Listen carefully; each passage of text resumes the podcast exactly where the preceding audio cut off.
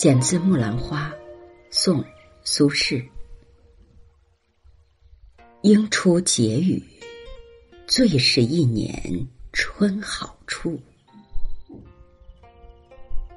微雨如酥，草色遥看近却无。修辞醉倒，花不看开，人易老。莫待春回，颠倒红英见绿苔。初是刚刚的意思，解是能知道，语这里指英明，交替婉转，犹如说话。苏轼苏有。金却无，近看什么色彩也见不到。修辞不要推脱，颠倒是纷乱，红英是落花。这是一首描写春天的词，上片主要是写初春美好的时光。第一句和第二句点明初春的时令，应出结语，点明初春的地位，最是一年春好处。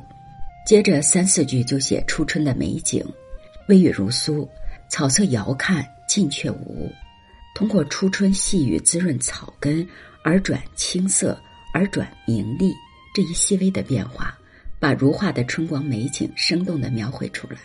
尤其是草色遥看近却无，观察的极为细致，描写的极为逼真。因为远看刚刚返青的草芽呈现青色，而近看草芽。则仍是黄色的了，这自然不是苏轼的发现，早在唐代韩愈就注意到了，并写进他的诗中：“天街小雨润如酥，草色遥看近却无。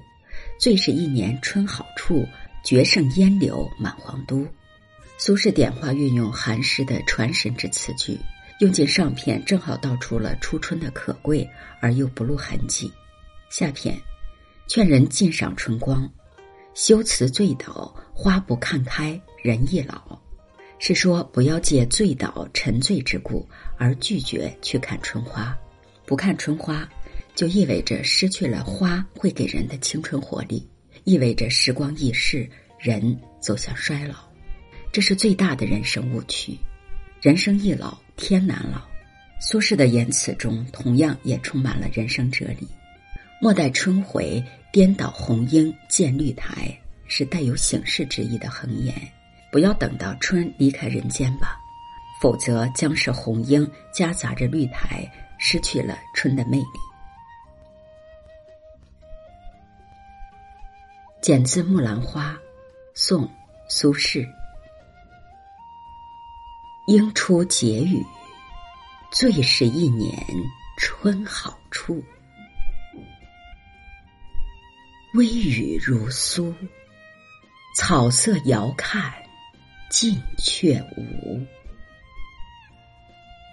修辞醉倒，花不看开，人易老。